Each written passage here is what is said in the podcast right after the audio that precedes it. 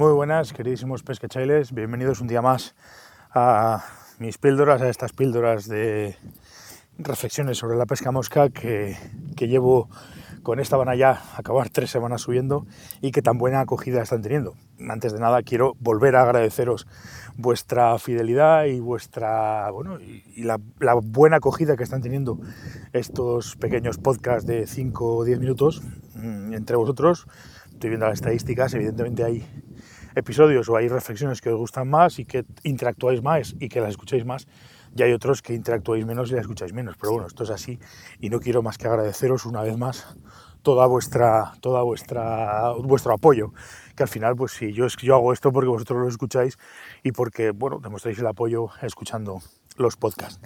Eh, quiero hablar hoy de un tema, bueno, que dependiendo con quién hables, tiene mucha, muchísima importancia, para otros tiene menos importancia y para otros pues prácticamente tiene la importancia justa y, poco más, ¿no? que es, es, el tema de los famosos bajos de línea.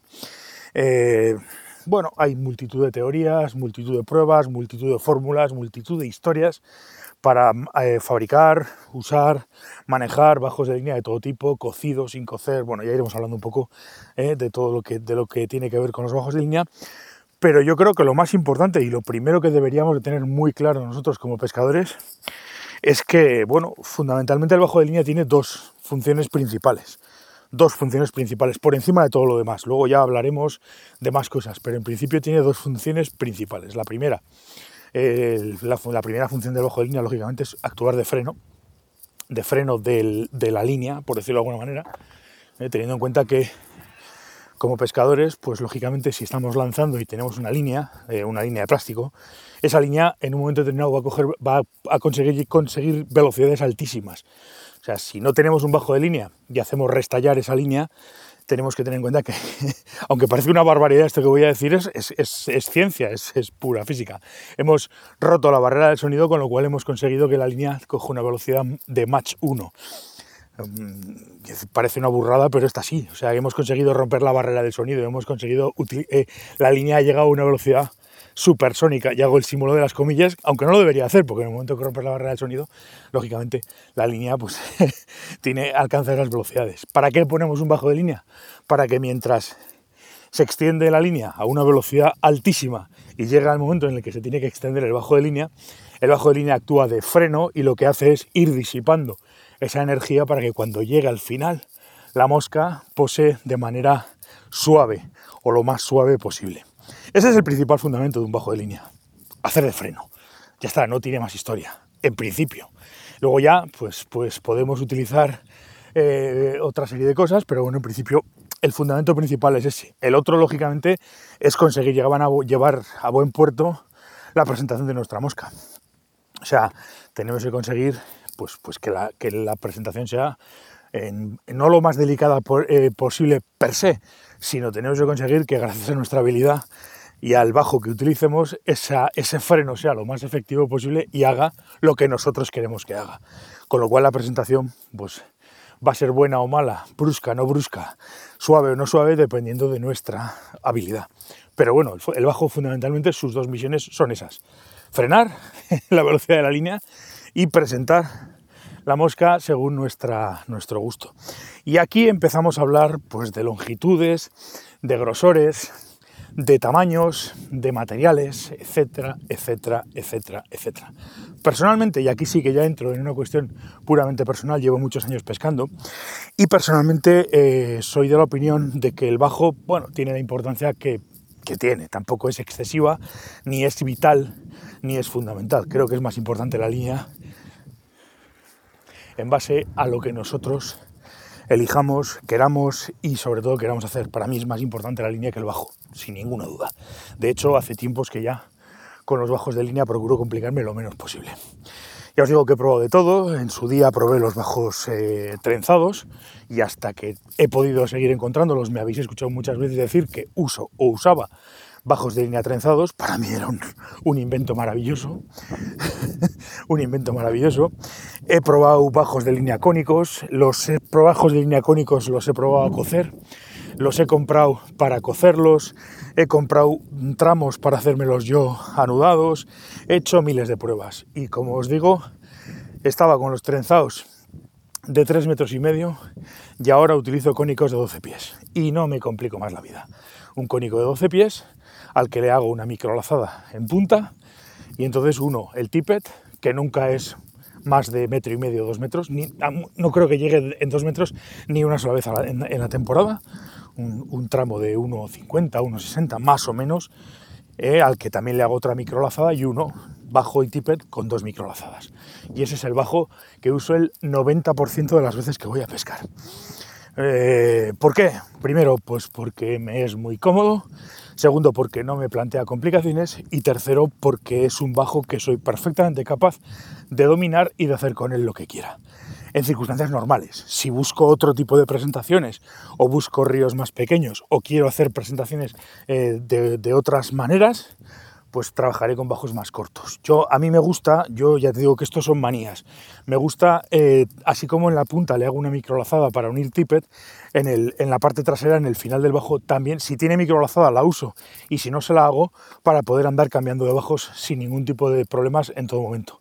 Es decir, realmente al final lo que hago es con el, con el, con el cónico de 12 pies, le pongo dos microlazadas, que voy a pescar de esa manera, dejo el el bajo ese. Que me voy a un sitio que voy a pescar más en corto o que pesco en alta montaña y, el bajo quiero que sea más corto, quito ese, bajo largo de, 12 pies, lo recojo, lo, guardo, meto un bajo de 9 pies y hago lo mismo, microlazada, microlazada y a pescar.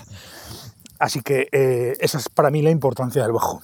Evidentemente, como os digo, si me voy a meter a pescar en una tabla, eh, eh, haciendo lances largos y sobre todo derivas, largas o lo que sea, meto un bajo de 12 pies, evidentemente, porque me va a permitir pues, trabajar de según qué manera. Si anda aire, prefiero trabajar con bajos más cortos, porque soy capaz de paliar el tema del aire y, y voy a tener más precisión con un bajo corto que con un bajo largo en situaciones de viento. Y bueno, luego a partir de ahí, pues, pues todo lo que, eh, bueno, todo lo que te os queráis complicar, no, porque realmente no hay complicación posible. Esto es la cosa más sencilla del mundo. Lo que yo no termino de entender, alguno va a decir, joder, macho, no haces más que quejarte. No, simplemente yo quiero exponer, y de hecho mi intención no es nunca faltar ni ofender, y esto que vaya por delante siempre, pero me gusta... Mm, plantearme cosas y me gusta plantearme situaciones y me gusta pensar y me gusta tratar de entender por qué hacemos lo que hacemos o por qué hay pescadores que hacen según qué cosas y por qué hay pescadores que no las hacemos. Y quiero además entenderlo desde un punto de vista racional, no me vale decir la tradición o el esto es así porque lo hace fulanito o esto es así porque lo hace menganito. Yo quiero saber por qué lo haces tú y qué es lo que te, en lo que te beneficia a ti o no. Y directamente os lo digo desde ya, no entiendo, no soy capaz de entender una persona que pesca seca con un bajo que no es capaz de dominar y que nadie me venga a decir que un bajo de 8 metros o de 6 metros o de 9 metros es un bajo que es capaz de dominar, porque no, porque no, no he conocido a nadie, con todos mis respetos, que sea capaz de dominar ese tipo de bajos. Ahí estamos metiendo un bajo excesivamente largo y estamos metiendo un bajo sobre el que no tenemos ningún control. Si no hay control, no hay precisión, lo primero. Y si no hay precisión, pues estamos a merced del azar, casi diría que, que, casi del azar, con lo cual pues no termino de entender el concepto de esos bajos podría, sí, a ver, no termino de entenderlo, no es verdad. Sí que lo entiendo y podría extenderme una teoría, pero claro, algunos se, van a enfadar y no es plan. Pero yo entiendo que ese tipo de bajos, de cara a la pesca, lógicamente, eh, suplen una cosa que el pescador podría hacer con su técnica. Vuelvo a lo de siempre.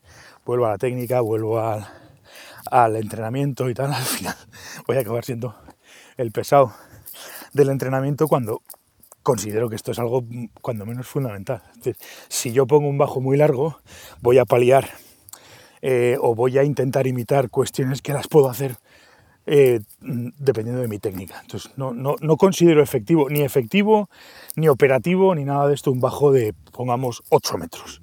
No lo considero, no me parece lógico. No me parece lógico porque de entrada meter un bajo de 8 metros en, trabajar con un bajo de esas, de esas distancias, de esos tamaños, o de, esa largura, o de esa longitud, pues claro, llega un momento en el que no es que solamente hemos disipado toda la energía, sino que además llega un momento en el que el bajo no es capaz de extenderse totalmente. Y me diréis, ya, pero es que la función no es extenderse. No, a ver, yo tengo que ser capaz de controlar mi bajo y de tener un mínimo de precisión. si me voy a poner a lanzar y he lanzado un bajo y tengo un bajo de 8 metros y en esos 8 metros el bajo cae donde quiere, como quiere y de la manera que quiere, pues no, no le veo el sentido. Sí que hemos dicho alguna vez que la línea floja, cuanto más cerca de la mosca esté, mejor es para nosotros. Pero tiene que ser cuanto más cerca de la mosca esté, con control, si no, no tiene ningún sentido. Así que ya digo que no soy capaz de entender ese tipo de bajos. Es más, prefiero siempre trabajar con bajos más cortos con bajos más largos. Y esos bajos de 8, de 9 metros, de 6 metros, de 7 metros, no soy capaz de asimilar el por qué se usan.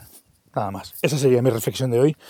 Abogar siempre por, por, por eso, porque uséis el bajo más largo que seáis capaces de controlar, porque eso os va a dar ventajas. Si no sois capaces de controlar el bajo, no vais a tener ninguna ventaja porque el azar, pues es el azar, pero claro, pero yo tengo que ser consciente y capaz de colocar la mosca donde yo quiera, no que vaya donde le dé la gana. Entonces, si no, si no controlo el bajo, si no domino el bajo, si no soy capaz de manejar esas distancias, pues estoy, la verdad es que perdiendo oportunidades de pesca, nada más. Así que esta es mi reflexión de hoy. Muchísimas gracias, queridísimos pescachailes y nos vemos en la próxima de las reflexiones. Mañana una más. Gracias.